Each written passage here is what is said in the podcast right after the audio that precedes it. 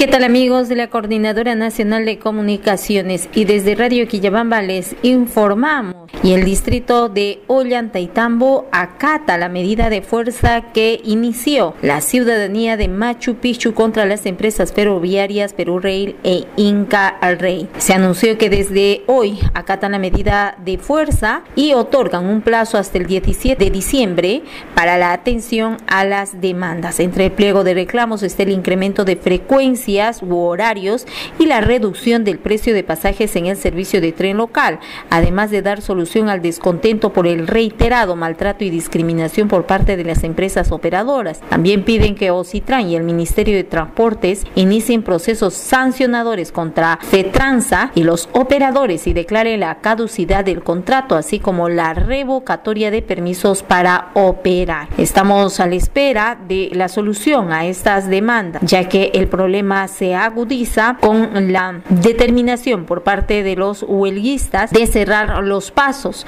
Hoy en horas de la mañana, pasajeros que se trasladaban desde la provincia de la Convención hasta la ciudad del Cusco fueron sorprendidos con el cierre del paso vehicular. Cientos de camiones, camionetas, autos privados y servicio de transporte público varados en la localidad de Ollantaytambo.